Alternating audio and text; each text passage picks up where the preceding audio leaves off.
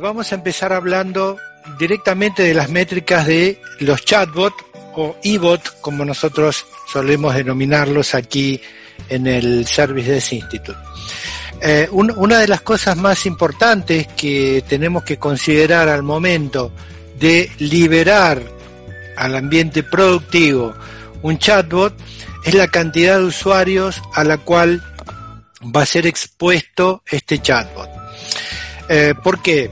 Mm, básicamente porque por más perfecto que sea el proceso de entrenamiento eh, y de educación de este bot, ¿sí? el entrenamiento de la inteligencia artificial, nunca va a ser perfecto y nunca vamos a tener una previsión de todas las posibilidades o todas las posibles preguntas o todos los posibles modismos que puedan llegar a aparecer, por lo tanto no tenemos cómo eh, poder prever toda la cantidad de datos que van a ingresar. Por eso, la primera etapa es muy, importante y es muy importante que esté expuesto a la mayor cantidad de gente posible. Cuanto más usuarios alcancen al bot, cuanto más usuarios hablen, interactúen, eh, requieran del bot, eh, más posibilidades de aprender va a tener y eh, se va a ir haciendo cada vez más maduro. Por ejemplo, si yo tengo un bot que diariamente interactúa con mil usuarios, voy a tener una muestra muy significativa para poder trabajar. Ahora, si mi, chatbot lo consultan 10 o 20 personas por día, la verdad que la muestra eh, va a ser muy pobre y la cantidad de respuestas que va a poder dar el bot también va a ser pobre. Entonces, eh, sí es importante hacer una prueba pequeña con un, en un ambiente amigable cuando estoy todavía en la etapa de testing del bot, ¿no? Pero ya cuando estoy en producción se supone que lo, lo estamos poniendo a prueba y además, vamos a ver más adelante, vamos a tener que medir también cuál es la precisión, con qué nivel de veracidad, con qué nivel de mm, exactitud está respondiendo a lo que nosotros queremos que responda, ¿verdad? Para esto hay una matriz que vamos a explicar un poco más adelante, que se llama paradójicamente matriz de confusión, una matriz de confusión. Bien, eh, saludo por acá y si hay gente que, que, nos está poniendo algún mensajito, gracias a todos. Eh, y bueno, como siempre, si desean comunicarse o saber algo más, pueden escribirnos a tutores o consultarnos a través de nuestros canales de Instagram o de Facebook o de YouTube. Bien, eh, decíamos, ya estamos seguros de que el, el bot está con una cantidad suficiente de, de interacciones como para poder empezar a responder adecuadamente, es decir, empezar a responder eh, correctamente o también eh, no dar una respuesta cuando no tengo prevista una respuesta para tal, es decir, cuando el algoritmo predictivo empieza a funcionar. Una vez que ya este algoritmo predictivo está en funcionamiento, lo, lo que nos queda a nosotros es empezar a medir la eficacia de esa conexión, de esa sesión. Es decir, si yo de pronto tengo un, bot que se encarga de dar respuestas simples, eh, yo puedo evaluar o debería medir el tiempo promedio que esa persona estuvo interactuando con el bot.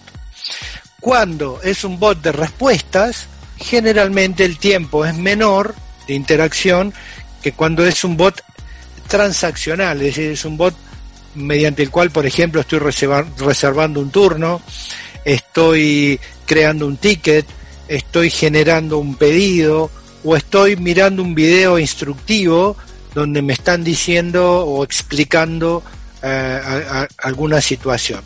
Entonces, para cada transacción nosotros tendríamos que tener un tiempo preestablecido. Por ejemplo, si la transacción se refiere a información sobre eh, nuevos productos y yo tengo un video que dura 5 minutos con todos los nuevos productos, 2 minutos, porque si es de 5 no lo van a ver, digamos 2 minutos, eh, mi sesión debería durar cada vez que el bot pasa por ahí, por lo menos dos minutos o, o un minuto. Si dura 15 segundos, o sea, muy poco, quiere decir que la persona no está recibiendo lo que busca, lo que necesita y va a abandonar el chatbot, lo va a dejar. Eh, también puede pasar que el tiempo sea excesivo, es decir, en aquellos bots donde hay muchos botones de ayuda rápida y, están mal diseñados y parecen más un IBR que un bot, puede ser que el usuario se pierda navegando dentro del bot y tampoco va a tener una buena este, experiencia, ¿sí? Pensemos que siempre los, los bots, como decíamos en el ecosistema de los servicios de soporte, el bot lo que va a tratar siempre es de mejorar la experiencia del usuario, independientemente que haya otras razones para implementar un bot, como ser eh, ahorro de costos o, tener mayor capacidad de respuesta ante el crecimiento de la demanda, etcétera.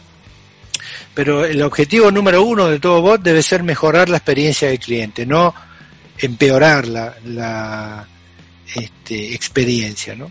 Y, esto tiene que ver con el tipo de entrenamiento y, el nivel de atención que le prestemos con algunos de estos indicadores eh, al, al bot. ¿no? Si mi bot no lo tiene, tengo que pedirle a mi desarrollador o al que construyó el bot que me habilite este set de métricas. Yo voy a dar un ejemplo más adelante sobre los bots que nosotros estamos instalando del SDI para que puedan ver dónde se puede medir exactamente este punto. Eh, decíamos entonces, dependiendo del tipo de asistencia, tener preestablecido o, o, presupuestado un tiempo con el cual la persona debería estar, un tiempo que decimos sí es razonable que pase un minuto, dos minutos, tres minutos por sesión y empezar a comparar eso, ¿no? Sacar picos de muy bajo y muy alto eh, que esas seguramente tienen que ver con eh, la, las malas experiencias o lo que el usuario no quería. Bueno, otra métrica muy importante es que eh, qué porcentaje de usuarios están utilizando el bot, ¿no? Es decir, lo utiliza el 10% de mi población, lo utiliza el 20% de mi población, lo utiliza el 30% de mi población. Si esto es así, estamos en un problema digamos que el piso aceptable para arrancar con un proyecto de chatbot no debería ser inferior al 40% de los usuarios por los distintos canales.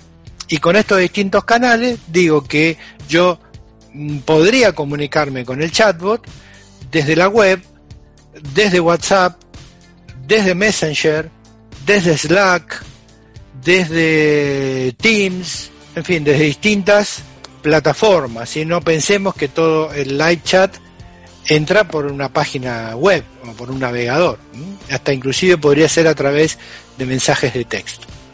Entonces, nos vamos a poner como un objetivo que el 40% de mis usuarios utilicen por lo menos una vez al mes o dos veces al mes mi chatbot. Es decir, eh, cuanto más, eh, estos son los pisos, los, mínimos, ¿no? Porque se supone que nosotros estamos poniendo un bot donde hay una demanda, ¿no? Donde efectivamente hay alguien que está este, pidiendo esta información. Por eso eh, es muy importante mantener controlado el, número de usuarios eh, conectados, porque acá me va a estar dando eh, cuenta de que el bot realmente está haciendo bien su trabajo. ¿no? Si de pronto yo tengo una, como decíamos antes, una conexión muy fuerte los primeros días y después no lo usan más, también podría ser un indicador de que se han decepcionado con la herramienta y no la quieren utilizar más. Para esto, nosotros recomendamos que todo el tiempo hay que revisar las conversaciones del chatbot. Vamos a ver más adelante qué es lo que se puede hacer con esa revisión, ¿no? Porque, vuelvo a insistir, la eh, inteligencia artificial va a ser cada vez más inteligente en la medida en que le demos el entrenamiento que corresponde. La, computadora, en realidad la inteligencia artificial es un algoritmo predictivo que en base a una intención va a predecir un resultado y, en base a eso una acción. Pero si el entrenamiento es pobre o los datos están mal estructurados, las predicciones van a ser malas y por supuesto las respuestas van a ser este, horribles, no espantosas. Eh, por lo tanto, revisar estas conversaciones también nos puede dar idea de algo que se nos escapó. De pronto me hacen una pregunta para la cual no tengo ninguna respuesta preparada. No he preparado ninguna respuesta. Me dicen, eh, ¿cómo puedo hacer para viajar desde, no sé, yo ahora estoy en Buenos Aires, ¿no? ¿Cómo puedo hacer para viajar de Buenos Aires a Montevideo? Si no tengo previsto una respuesta, el bot puede, puede ser que haga dos cosas. O que responda, perdón, no te entiendo, o que responda cualquier cosa. El kilo de manzana está a 20 euros, cualquier cosa, una respuesta que nada que ver, ¿no? Eh, entonces, muy importante esto de la revisión diaria de las conversaciones. Eh, para esto, algunas herramientas de chatbot, como las que yo le voy a mostrar, tienen un monitor de entrenamiento muy fácil de utilizar que nos permite a aquellos que estamos eh, todo el tiempo mm, entrenando bots, poder eh, hacer esta tarea de manera muy sencilla y, muy rápida. Bueno, decíamos que mm, las interacciones por usuario, ¿no? ¿Cuántas veces usa el bot un usuario? Ya no cuántos, sino cada uno cuántas veces. Este es un indicador muy bueno. Pues si yo tengo de pronto que, mm, que un usuario usa por lo menos dos o tres interacciones al mes, es un indicativo de que efectivamente hay transacciones que son muy solicitadas y el bot vino a cubrir una necesidad que no estaba siendo resuelta. Por ejemplo, eh, en los software, en los bots que atienden eh, mesa de ayuda, es decir, que son agentes virtuales eh, o resolutores de nivel cero, cuando un usuario consulta el estado de sus tickets y lo hace frecuentemente a través del bot, vamos a ver que no lo va a hacer una vez, sino una, dos, tres veces. Después tendremos que, que, analizar ya con otra cabeza qué pasó, por qué el usuario utiliza este servicio eh, de manera tan repetitiva, si corresponde o no. Por ejemplo, si yo estuviera solicitando insumos o eh, solicitando turnos a través de una transacción, está bien que esto se repita eh, la mayor cantidad de veces posible. Ahora, si estoy dando soporte técnico sobre un tema en particular y esto se repite muchas veces, puede estar dando indicación de un problema de fondo.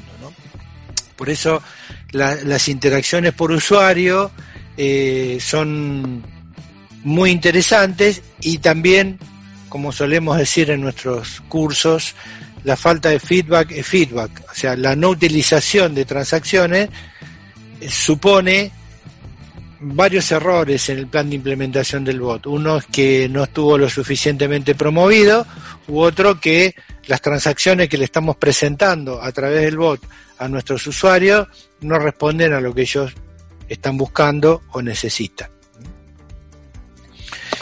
Bien, Saludamos, acá tenemos saluditos. Gracias a todos los que nos están saludando desde los distintos canales. Bueno, eh, usuarios activos y comprometidos. Usuarios activos es aquel que utilizó el chat al menos una vez al mes. ¿no? Ese es un activo. El inactivo el que no lo usó nunca. Pero después tenemos los activos y comprometidos, es decir, aquellos que lo usan y que además me dan un feedback sobre eh, lo que está sucediendo con el bot. Por ejemplo, califican, por ejemplo, eh, me dejan sugerencias eh, o tienen un tiempo de permanencia suficiente dentro del bot como para dar cuenta de que no lo han abandonado, que se han quedado. Si esto es como de pronto yo lo comparo como una película, A mí me recomienda una película de Netflix, me dice, está buenísima, me, la, dura dos horas la película, me la pongo a mirar y a la media, media hora digo, esto es un asco, es una porquería esta película, a mí no me gusta, me pongo a ver otra cosa. ¿no? Entonces, no, no estuve dos horas, eh, con mucho esfuerzo estuve media hora, quiere decir que la película no gustó, o, o este no era lo que yo esperaba, entonces todo ese análisis es el que deberíamos hacer entendiendo quiénes son los usuarios activos y quiénes son los usuarios comprometidos. De hecho, como yo puedo obtener todos los datos del usuario, hasta puedo hacer luego eh, sesiones de retroalimentación, puedo hacer una encuesta o puedo comunicarme directamente con el usuario para saber cómo, se fue su experiencia, suponiendo que es un usuario interno, ¿verdad? Un usuario eh, del público o usuarios en general, esto es un poco más difícil. Bueno, vamos bien, hasta ahora estamos en tiempo eh, y justo nos toca hablar de tiempo de respuesta. Tiempo de respuesta es cuánto tarda el chat en, en, responder.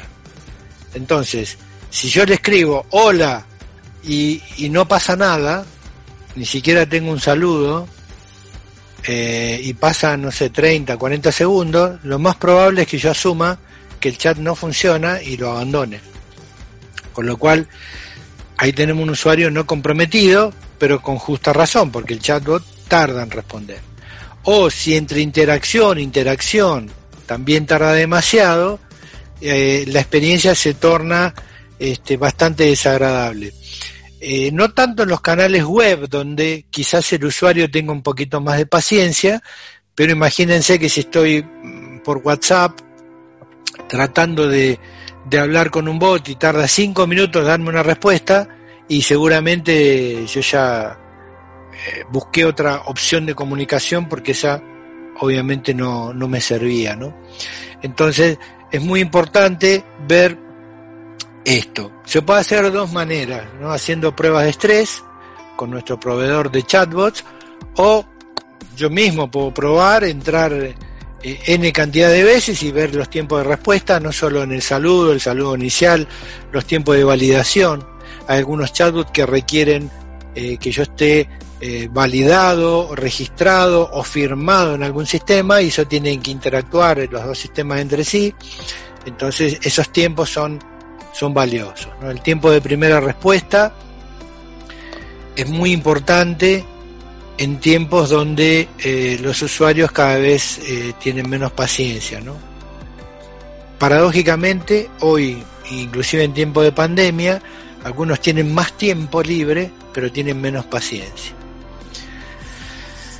Bueno, otra súper, súper, súper importante es la siguiente. La tasa real de solución, la tasa real de autoasistencia. Es decir, eh, se supone que yo estoy poniendo un chatbot para que resuelva consultas, resuelva incidentes, resuelva solicitudes, sin intervención humana. Entonces, si yo tengo mil interacciones y resulta que de esas mil, 50% resolvió el bot y 50% fueron transferidas a un humano y mi tasa real de asistencia es muy baja, está fracasando. Hay algo que que no, no tengo previsto. Es decir, eh, la, la tasa de autoasistencia es cuando completan la transacción sin tener que salirse de con un contacto o un canal a un humano. Por ejemplo, si yo tengo un bot de soporte que te ayuda, entre otras cosas, a resetear tu password, la tasa real de asistencia es cuando completó toda la transacción y la password fue finalmente este, repuesta o blanqueada. Entonces, si completó todo, es como si yo tuviera un ser humano, un operador, que atendió un contacto, hizo su tarea y cerró el ticket. sería lo mismo. ¿no? Por supuesto, también es muy importante, si está enganchado con un sistema de ticket, que el bot cierre además el ticket correspondiente y haga lo mismo que hace un operador de mesa de ayuda. De hecho, lo vamos a mostrar ahora en algunos momentos más este ejemplo. Bien, otra, otra cosa súper, súper, súper, la tasa de aprendizaje del algoritmo de inteligencia artificial. ¿no? Como, como decíamos antes, la inteligencia artificial eh, es un algoritmo no es un cerebrito, no es un enano, es un algoritmo que en la medida en que le dé mayor utilización y mayor nivel de corrección, se va a volver más efectivo, ¿no? cada vez eh, va a estar mejor. De hecho, estos algoritmos ustedes los, los, padecen o, no en la vida cotidiana, cuando de pronto Spotify te arma una lista de temas que, que supuestamente te deberían gustar, ¿no? Eh, o eh, em, Netflix te recomienda un título, dice, mire, este título tiene un 95% de posibilidad de que a usted le guste. Eso es un algoritmo predictivo, ¿no? Y, ustedes habrán visto que a veces se equivocan, ¿no? Me, están proponiendo una película que no me gusta y me arman una lista de temas de la cual la mitad son horribles. Decimos, ¿qué pasó acá? Bueno, hay que seguir usando el algoritmo hasta que entienda bien, bien este, cuáles son mis intenciones. Entonces, eh, en, este sentido, eh, nosotros vamos a utilizar un, un entrenador hasta lograr un nivel de madurez de esa inteligencia y de robustez para que pueda aprender luego ya de sus propios errores y que ya me pueda empezar a sugerir solo qué es lo que debería estar contestando y no puede contestar. Eh, me preguntaron cuánto a cuánto cotiza el dólar. Yo no lo tengo este, previsto y la verdad que esto me lo preguntaron 100 veces. Entonces, la, la próxima transacción tendría que estar orientado a este tema. Entonces ya empiezo a interactuar con lo que me está pidiendo la gente y no tengo para responder. Por supuesto que siempre, eh, en, el, paso más importante de, este entrenamiento, es el criterio humano. ¿sí? La, computadora no tiene criterio de sí mismo, no tiene sentido común. La, computadora interpreta un dato lo transforma en uno o en cero y en base a eso hace una predicción. La computadora no ve como nosotros. Yo le digo quiero una manzana cuando escribo esa frase, la computadora no imagina una manzana. Para ella es un valor numérico, que lo comparará contra otra serie de datos y le dirá, qué bueno, eh, tengo manzanas para ofrecerte.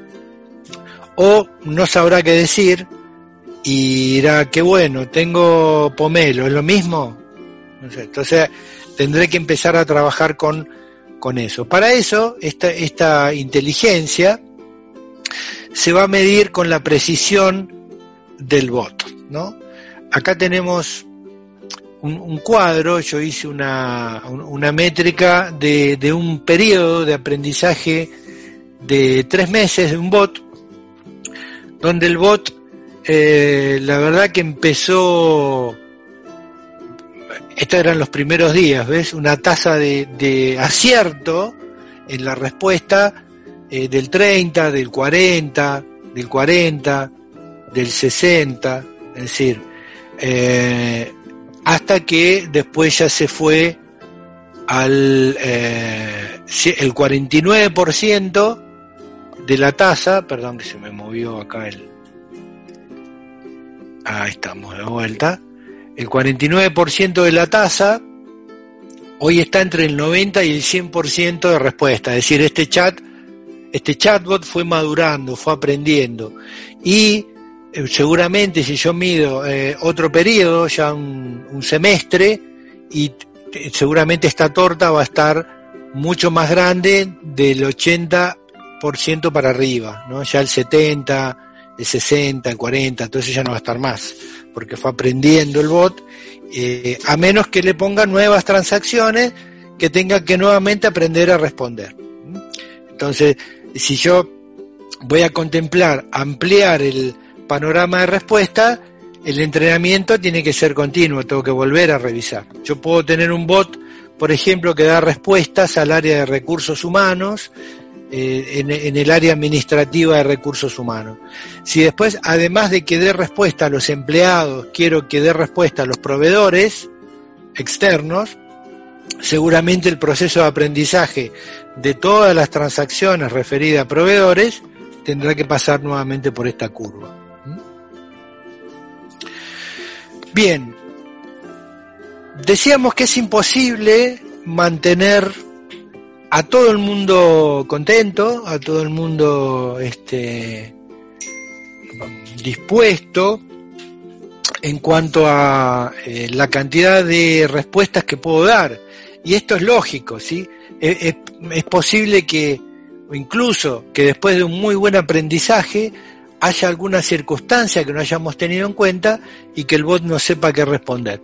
En estos casos, nosotros recomendamos las preguntas comodín. Es decir, si una vez, dos veces o tres veces no, el bot no entendió, le puedo preguntar directamente, discúlpame, no entendí, por favor descríbeme en detalle el tema eh, y le cargo un ticket. O lo transfiero además con un humano. Entonces, puedo ir viendo esta posibilidad de que el usuario, si no encuentra lo que él busca, pueda este, igual expresarse. Si de pronto yo quiero instalar un software, y, las opciones que me da el bot dice, sí, mire, puedes instalar el Office, puedes instalar el Team, puedes instalar el WinZip. No, pero yo quiero instalar este Vicio y no está en la lista, tendría que poder decirle, eh, ok, eh, déjame ver qué puedo hacer, te tomaré el pedido y lo consultaré, aunque no se lo pueda instalar directamente. Es decir, no dejar al usuario sin una respuesta. Bueno, dicho esto, eh, volvemos al, al, entrenamiento, ¿no? Y para, para entrenarlo existe algo que yo mencioné al principio de este webinar, este, que también es un podcast, después se va a transformar en un podcast, en lo, en lo que denominamos mapa de confusión. El mapa de confusión es una matriz donde yo tengo un, un valor y una predicción, un, valor que tomo del mundo real y una predicción, donde eh, existen lo, que se llama eh, verdadero positivo, falso negativo, falso positivo o verdadero negativo. De estas cuatro opciones es que yo voy a reforzar el entrenamiento de mi bot. Por ejemplo, si eh, el bot toma un dato que significa manzana y el bot hace una predicción y llega a la misma conclusión, es decir, me están hablando de manzanas, entonces ahí tenemos un verdadero positivo. Digamos que el positivo es 1 y el negativo es 0, entonces la manzana en este caso es 1 y la predicción que hizo el bot también es 1. O sea, coincidimos. Tenemos un match perfecto. El falso negativo el falso negativo, es cuando yo le hablo de una pera y el bot me responde como si fuera una manzana. Es decir, el dato de la realidad es cero y el bot me responde como si fuera uno. Después también tenemos el falso positivo, es decir, efectivamente me estaban hablando de manzanas y yo contesté como si me estuvieran hablando de una piña, de una naná. ¿Mm? Y después tenemos el verdadero negativo, donde me están hablando de una sandía y yo respondo eh, como si me estuvieran hablando de un huevo. O sea, nada que ver el dato con la respuesta, totalmente desorientado el bot, ¿no? Entonces, con este mapa, que esto es internamente, hay, hay que traducirlo esto para poder entrenar al bot, se hace el entrenamiento que yo les voy a mostrar este, en algunos minutos más. Dicho porque me, han preguntado mucho estos días qué es el mapa de confusión, ¿no? Bueno, eso es un mapa de confusión. Ya, ya hablamos de las preguntas comodín, recuerden, si no tengo eh, una certeza en cuanto a qué responder en algún tema, siempre dejarle libre o la chance ante determinada cantidad de falsos positivos que el usuario pueda este, expresarse libremente o bien transferir también a un ser humano, ¿no? a un, humano vivo de, de carne y hueso. Bueno, hasta acá hemos hablado de las transacciones que deberíamos medir en el chatbot, pero los chatbots hoy vienen acompañados de eh, una plataforma de live chat, es decir, de la combinación entre lo que el bot puede responder automáticamente y de lo que el humano puede responder automáticamente. Y esto también hay que medirlo, ¿no? Estas transacciones por chat. ¿Y cómo se miden estas interacciones por chat?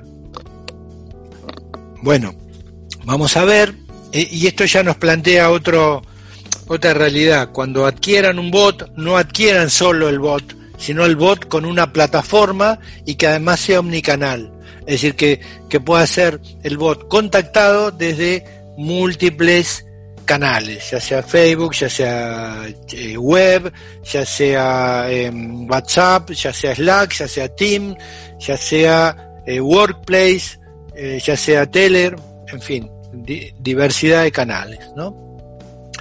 Bueno, lo primero que tenemos que medir en un live chat es desde que el usuario dijo hola, desde su primer contacto. O sea, desde que, no desde que yo saludé, sino desde que el usuario hizo su primera eh, interacción. De ahí empezamos. Una vez que eh, medimos la interacción inicial, vamos a, a medir también cuántos de estos chats ingresaron a la cola y están esperando porque todavía no han sido asignados a ninguna gente. Todavía nadie está respondiendo ese chat. Están como una especie de zona de espera y desde el punto de vista del usuario no nadie le ha contestado. Eh, esto es importante también por la cantidad de dimensionamiento. Si bien eh, hoy eh, un nivel cero puede responder, un humano de nivel cero puede responder tranquilamente tres chats a la vez. Esto es como una medida ya bastante estandarizada. Otra cosa que vamos a medir son los chats que ya han sido asignados a una persona, pero lo tengo ahí todavía sin, sin respuesta. O sea, ya le asigné un chat en vivo a alguien que me estaba preguntando sobre un producto al eh, especialista en ese producto, pero el especialista no contestó. Eh, también vamos a medir, que es como si le estuviera sonando, para hacer una analogía, como si eh, el IBR ya le transfirió al interno de esta persona una llamada telefónica y la persona lo deja sonar, sonar y no atiende. Esto es algo que también tenemos que medir. ¿Por qué? Porque acá también el tiempo de respuesta cuenta y cuenta mucho. Entonces, ¿qué, qué vamos a medir? Eh, ¿Cuántos chats están siendo atendidos? Ustedes dirán, pero ¿cómo atendido? ¿Puede ser no atendido? Sí, puede ser no atendido. Y además puede ser abandonado, es decir, el usuario esperó, esperó, esperó una respuesta y abandonó la sesión de chat porque nadie le respondió. También tenemos un abandono. Si bien la conversación nosotros podemos hacer que le quede pendiente de respuesta, pero en el momento eh, no se respondió. ¿no? Eh, nosotros tenemos un caso de, una organización de recursos humanos que ellos en realidad no operan como un call center o un contact center, son un grupo de reducido de personas que atienden algunas circunstancias que pueden llegar a, a acontecer en la consulta de recursos humanos en vivo. Es decir, tratan de que la mayoría lo haga el bot, pero aquellas que no, se transfieren a un ser humano. Puede ser que ese grupo limitado estén todos ocupados, estén haciendo entrevistas, estén haciendo algo, puede ser. Entonces, en ese caso, no se va a abandonar, pero el bot le va a informar al usuario, mire que en este momento no hay nadie para atenderlo, sin embargo, lo van a contactar a la brevedad y va a tomar toda la conversación y se la va a asignar a un agente igual. Bien, otra cosa que, vamos a medir es la cantidad de chat por agente, es decir, la productividad, el volumen. Si tengo 10 agentes logueados para live chat y uno atendió 20 y el otro atendió 2 nada más, mm, hay algo raro acá, ¿no? Y como siempre, ahí viene la bola de fuego, el tiempo de respuesta, el tiempo de contestación. Vamos a medir los tiempos medios y los máximos, ¿sí? Para ajustar. Recuerden que a la gente no le gusta esperar, y al, mínimo este, indicio de que vamos a demorarnos, abandonan, ¿sí? se van. Y si no les queda remedio y tienen que esperar, ya van a estar disconformes. Bueno, acá sí eh, es muy importante tener un tiempo promedio medido de la duración de la conversación. ¿Por qué? Eh, supónganse que yo tengo un analista que hace live chat que le gusta mucho conversar y en cada conversación se pasa media hora chateando con el usuario. Eh, la verdad que esto quizás no es lo más adecuado, entonces tendríamos que establecer algunos tiempos promedio que contemplen un saludo, un manejo eh, de la netiqueta, es decir, de la etiqueta electrónica adecuada en cuanto a lo que tengo que escribir, lo que tengo que preguntar, la información que tengo que dar y el saludo de salida. Entonces esto yo lo puedo estandarizar y darle un tiempo promedio, porque de esto va, va a depender también la cantidad de chat que pueda atender simultáneamente o no. Entonces decíamos que la duración del chat nosotros la vamos a calcular desde que se inicia la conversación hasta que la gente la da finalmente por cerrada. Eh, cosa que en el bot lo hace solo esto. O sea, el bot empieza su conversación, hola, ¿en qué te puedo ayudar? Quiero esto, ok, dame tu número de interno, ya lo pedí, gracias. Hizo todo el proceso y cerró la conversación y además cargó el ticket, ¿no? Bien, eh, ¿qué vamos a medir? Como en cualquier centro de atención a usuarios, vamos a medir la actividad de los analistas, o sea, cuántos han iniciado sesión y están disponibles para atender. Esto es muy importante hoy en tiempo de pandemia, porque hay mucha gente que el live chat lo hace de sus casas. Entonces, yo como sé si tengo la cantidad de gente que tengo que tener para atender los chats. Eh, ¿Cuántos están no solo eh, se han logueado, sino que están disponibles, es decir, están en un estado capaz de responder un chat?